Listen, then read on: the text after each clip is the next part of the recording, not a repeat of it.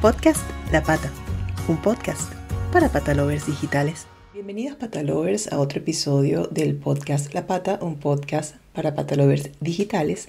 Hoy hablaremos de los perros más asombrosos de la historia. ¿Los conoces? Quédate y disfruta aprendiendo de ellos, que también hablaremos por ahí de perros asombrosos de la actualidad, porque siempre los hay, al igual que de un par de buenas noticias en España relacionadas con los perros de terapias asistidas y hospitales. Antes de empezar, recuerda, como siempre, suscribirte a nuestro canal de YouTube. Si te resulta útil el episodio, dale me gusta, comenta, comparte. Y si nos escuchas en Spotify o Apple Podcast, guárdanos en tus favoritos para que siempre estés al día con los temas de bienestar animal de este mundo digital en el que nos movemos los patalovers. Ahora sí, empecemos a hacer un repaso por la historia de los perros más asombrosos del mundo. Aunque esto sea una redundancia, porque todos los perros son asombrosos, ¿a que sí? Y es que, como dice el artículo de, un artículo de National Geographic, eh, del que sacamos eh, estas historias que hoy te contaré, la lealtad y la inteligencia de nuestros mejores amigos peludos los han hecho compañeros indispensables en multitud de profesiones. Algunos han llegado a esperar a sus tutores más allá de la muerte, como fue el caso del hermoso Achico, conocido como el perro más fiel del mundo, del que este año se conmemora justamente el centenario. Muchos otros han dejado huella sin duda y, sin duda pues han, han jugado un papel especial en el progreso de la humanidad. Eso lo sabemos.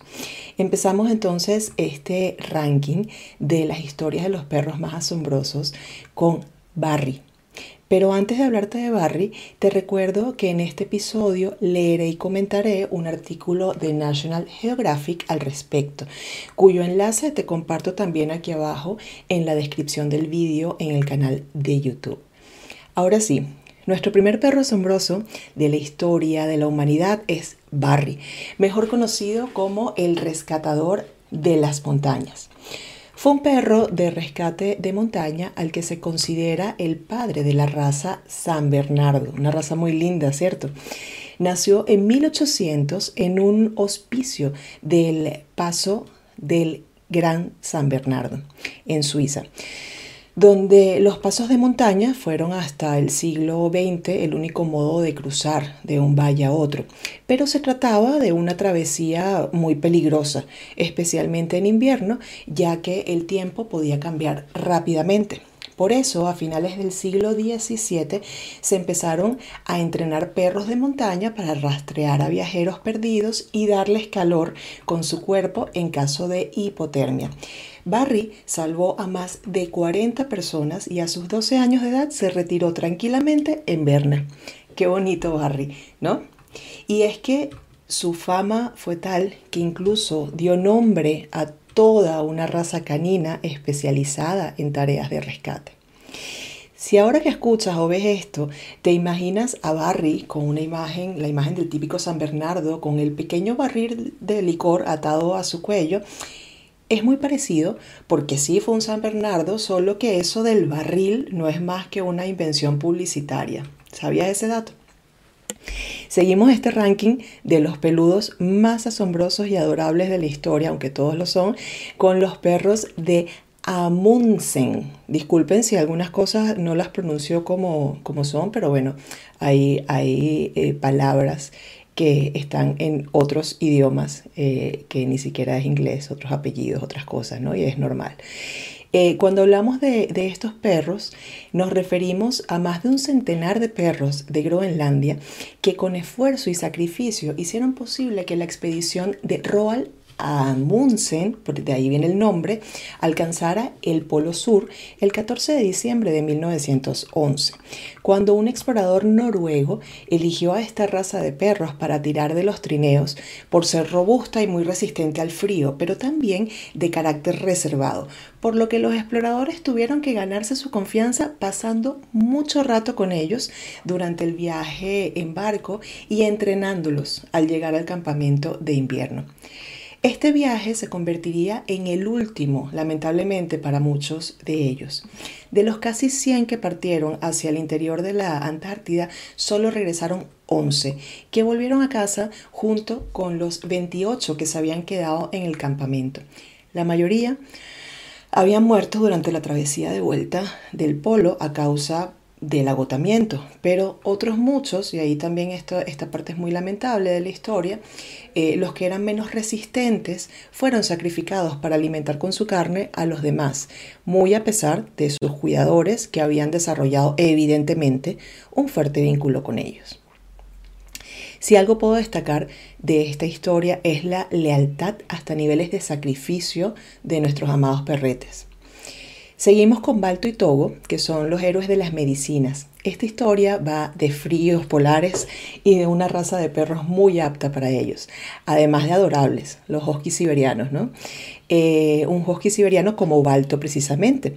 En invierno de, 1990, eh, de 1995, dígame a mí, de 1925, eh, estalló una pandemia de difteria en la remota aldea de Nome, en Alaska y los hospitales se vieron desbordados. No había manera de conseguir la medicina ni por mar porque estaba congelado, ni por aire tampoco a causa de las violentas tormentas. Entonces la única solución fue enviar a unos 20 Moshers a Anchorage en una misión sin precedentes que fue llamada la Gran Carrera de la Misericordia. ¿Y esto porque los Moshers y sus perros recorrieron más de mil kilómetros azotados por ventiscas y por temperaturas de más de 30 grados centígrados bajo cero, ¿se imaginan? Y uno quejándose de frío aquí en España.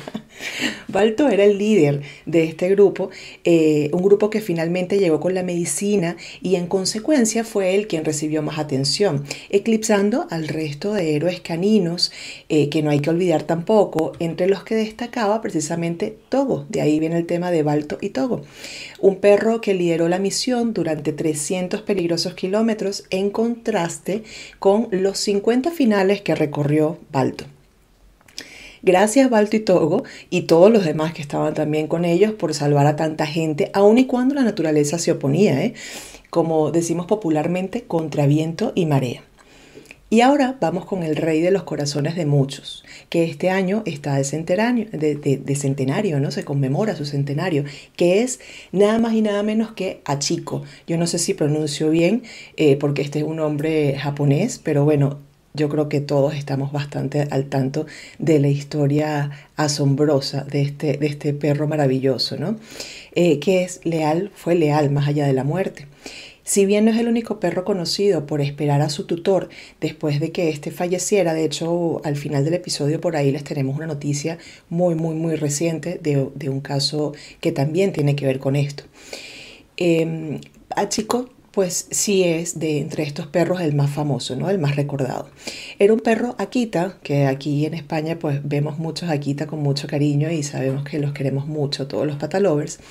Y sabemos también que es una raza japonesa muy apreciada por su fuerza y lealtad, que nació, este, este perrito nació en 1923 y un profesor universitario de Tokio, de Tokio lo adoptó. El perro tomó la costumbre de ir a esperarlo a la estación al volver del trabajo y cuando Ueno, que se llamaba este, este tutor, el profesor, falleció, Dos años después, Achiko siguió esperándole cada día durante los siguientes nueve años a la hora exacta en la que el tren en el que el profesor solía regresar llegaba. Aunque se convirtió en un visitante habitual de la estación, no se hizo famoso sino hasta 1932, cuando un diario le dedicó un artículo. En ese momento se convirtió en un símbolo de la lealtad de la familia o la lealtad, a la familia, ¿no? Eso es por lo que tanto, o una de las razones por las que tanto queremos a los perros. Algo especialmente importante en el Japón está esta lealtad a la familia, sobre todo en ese Japón de la época, ¿no? Achiko murió en 1935 y se le dedicó una estatua de bronce frente a la estación de Shibuya, que se llama esta estación allá en, en Japón, que fue fundida lamentablemente durante la Segunda Guerra Mundial para hacer armas. Luego en 1948 se inauguró una nueva estatua en el mismo lugar que hoy es un popular punto de encuentro y sin duda un icono del barrio de Shibuya. Yo cuando hablo de Achiko solo puedo recordar cuánto lloré al ver eh, su película, esa que protagonizó Richard Gere, si mal no recuerdo, eh, tanto, tanto con esa como Marley y yo, que también eh, salieron muy cerquita ¿no? en esa época. y con esas dos películas yo tomé la decisión de no ver más nunca pelis de perros, porque siempre mueren al final o ocurre algo trágico y, de verdad mi corazoncito no lo soporta, que masoquista no soy y yo no soy la única, yo sé que somos muchos los que, los que tampoco o a los que tampoco nos gusta ver películas de perros porque tienen estas lamentables finales. Eh, pero bueno, lo, lo, lo importante es que a Chico pues ha sido recordado siempre con honores como merece tanta lealtad y tanta bondad. Ahora viene el turno de otro perrete relacionado con trenes. Se llama Lampo, o se llamaba Lampo. Esta, esta es asombrosa, de verdad. De hecho, esta no, la conocía y, me gustó mucho. Lampo, el perro que viajaba en tren, así quedó apodado, ¿no? Eh, de hecho, más exactamente, el perro ferroviario. Lampo era un perro callejero que apareció en 1953 en una estación de Toscana a bordo de un tren de mercancías. Contraviniendo las normas, el jefe de la estación decidió adoptarlo. El perro se encariñó con su hija hasta el punto que la acompañaba cada mañana a tomar el tren hasta la ciudad de Piombino, donde la niña estudiaba. Pasaba el día en dicha ciudad y la esperaba de nuevo en la estación para tomar el tren de regreso a casa en, la Toscana. Eh, a los superiores del, jefe de la estación que, que había adoptado a este perrito, la situación no les hacía gracia y metieron a Lampo en un tren de mercancías en dirección a Nápoles. O sea, imagínense, estamos hablando de, de, eh, eh, de ciudades diferentes dentro de Italia, ¿no? Para que más o menos vayan haciendo el recorrido. La sorpresa fue que en pocos días el perro logró volver a la estación al, a bordo de un tren. Imagínense eso, o sea, porque eh, se escucha mucho eh, y hay muchos casos de perros que regresan a, casa, ¿no? Eh, pero, pero a bordo de un tren y en esa época, ¿no? Es, un poquito, ah, no sé, a mí, a mí me asombró mucho esta historia para bien. Fue cuando su tutor se le, dijo, bueno, yo no voy a buscarme más problemas en la estación, entonces le confió a, un amigo suyo que vivía en el extremo sur de la península, o sea, ya estamos hablando entonces de otra ciudad, eh, y, le, dio al perro. Pero al cabo de cinco meses, Lampo logró regresar de nuevo. Y adivinen dónde, entren. Ante tal proeza, sus jefes se registraron, eh, se, resignaron, digamos, porque al final dijeron, bueno, ¿qué vamos a hacer? Si esto está ocurriendo, Lampo definitivamente siempre va a regresar a la estación y lo va a hacer en tren. y el perro se convirtió en la mascota de la estación. Por extraño que pudiera parecer, Lampo aprendió a orientarse en la red ferroviaria italiana y es, eh, aquí es donde viene lo maravilloso, ¿no? Y empezó a tomar trenes por su cuenta, logrando siempre regresar al lugar de origen. En 1961, lamentablemente murió atropellado por un tren de mercancías mientras cruzaba las vías. Su cuerpo fue enterrado en la estación y se hizo una estatua en su honor, como merecía. El nombre Lampo, que en italiano significa relámpago, no podía ser más adecuado para un perro que pasó toda su vida viajando. Esta historia, como dije al principio, no la conocía y me encantó porque no es la única historia que he escuchado de perros que regresan a casa, pero sí la más impresionante de perros que viajan por su propia cuenta en trenes. Y qué dolor de la forma en la que murió. Al final todo en su vida se relacionó siempre con los trenes, ¿no? Como dato interesante, que pudiese estar relacionado o no con, este sentido de orientación tan asombroso de los perros, existe un estudio de Science que demuestra cómo los perros pueden detectar el campo electromagnético de la Tierra y usarlo para tomar atajos, como una especie de brújula natural. Si te interesa, te compartimos igual en la descripción de este vídeo en el canal de YouTube un enlace muy interesante de este estudio. La historia que viene a continuación, en lo particular, me duele mucho porque habla, por un lado, de la lealtad del perro, pero por el otro, de lo vil y maquiavélico que puede llegar a ser el ser humano con esta especie que al final nos acompaña y nos protege siempre. Hablo de Laika, también le sonará, ¿no? La primera perra astronauta.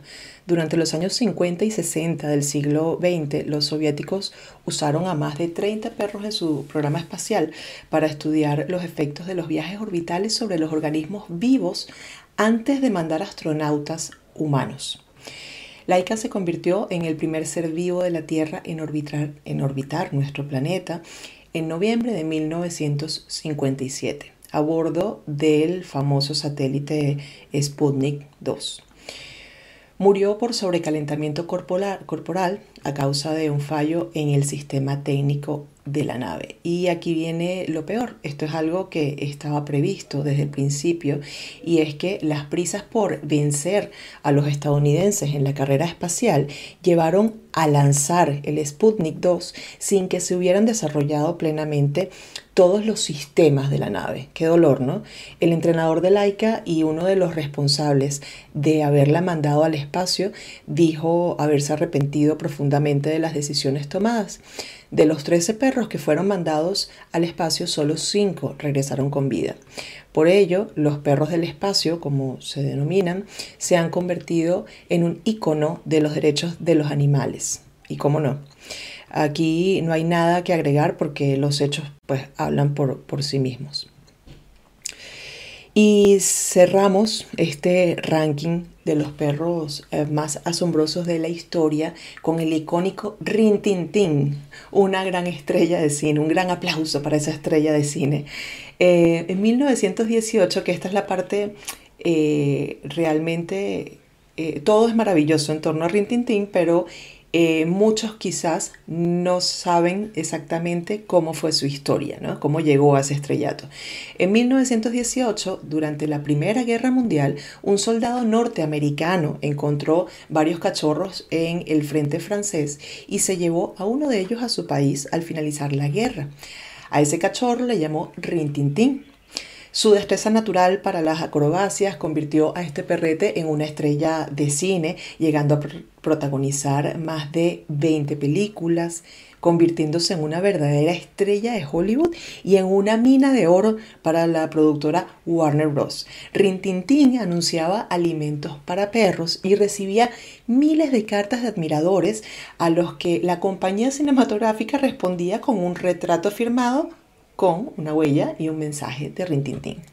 El perro fue el responsable de la popularización del pastor alemán como mascota en Estados Unidos, tal, fue su fama. Y tras su muerte en 1932, varios pastores alemanes retomaron su nombre y su papel en el cine, la radio y la televisión, porque al final nada dolía más que no estuviera ya Rintintín en los medios. ¿no? Increíble, ¿no? Como de, un ambiente tan hostil como la guerra pasó a uno tan brillante. Esto al final demuestra el poder de la adopción, que los seres humanos sí podemos retribuirle a los perros algo de, de lo mucho que nos dan, adoptándolos y dándoles la vida que merecen. Y precisamente porque los perros no dejan de sorprendernos nunca. Su lealtad y nobleza no queda solo en historias pasadas, sino que nos acompaña también en el presente. Queremos cerrar el episodio con tres cápsulas muy actuales de lo asombrosamente leales y hermosos que pueden ser los perros, que ya lo saben de sobra. La primera es una triste noticia que leí esta semana acerca de la lealtad de un perro con su tutor. Eh, cuyo cuerpo sin vida lamentablemente fue hallado luego de tres meses de búsqueda por parte de las autoridades en Colorado. E imaginen o se imaginan quién permanecía aún a su lado luego de todos estos meses y quién sabe cuándo habrá muerto. Pues Fini, que afortunadamente vivo, que es su perro, eh, pero pues seguro vivo, menos mal, pero seguro eh, debe, estar muy triste por eh, la pérdida de su tutor, ¿no? Increíble, o sea que el, tutor estaba, estaba muerto, era un excursionista de 71 años, si, si, mal no recuerdo, y, y, eso, tres meses buscándolo, y, y hallaron el cuerpo sin vida y al perro al lado de él. O sea, que, que, al final, y no estaba herido, no estaba nada, sencillamente estaba acompañándolo. Y como nos gusta enfocarnos siempre en, lo bueno también, y bueno, y no hay que cerrar tampoco con, con, cosas eh, tristes o negativas, sino pues, por todo lo alto, cerramos con dos grandes buenas nuevas para el mundo de la medicina humana en España, eh, que hemos leído en una cuenta que se llama, quizás la siguen, se llama La cara buena del mundo. Una es que el Hospital del Mar en Barcelona ha introducido perros de terapia en la UCI para estudiar su impacto positivo en los pacientes. Y la otra es que existe un programa de terapia asistida con perros en la unidad de psiquiatría para adolescentes del Hospital 12 de Octubre en Madrid. Enhorabuena por estas dos iniciativas. Ya de este tema de las terapias asistidas con perros hemos hablado en algún episodio del podcast, sin embargo es algo que hay que seguir promoviendo por el papel fundamental que juegan nuestros animales de compañía en el desarrollo de la empatía, en la lucha contra la depresión y en tantos otros beneficios que nos brindan gracias a su compañía incondicional. Hasta aquí este episodio acerca de los perros más asombrosos de la historia y de la actualidad. Esperamos que lo hayan disfrutado patalovers y ya saben, a mimar mucho y a darles la vida de calidad que merece ese peludo, que es tu familia y que es sin dudarlo sencillamente asombroso. y recuerda suscribirte al canal de YouTube, darle me gusta, comentar, compartir eh, y bueno, si nos escuchas en Apple Podcast o en Spotify, puedes agregarnos a tus favoritos para que siempre estés al día con estas noticias y estas cosas interesantes del mundo animal entre los patalovers digitales. ¡Chao! ¡Besos! Podcast La Pata, un podcast para patalovers digitales.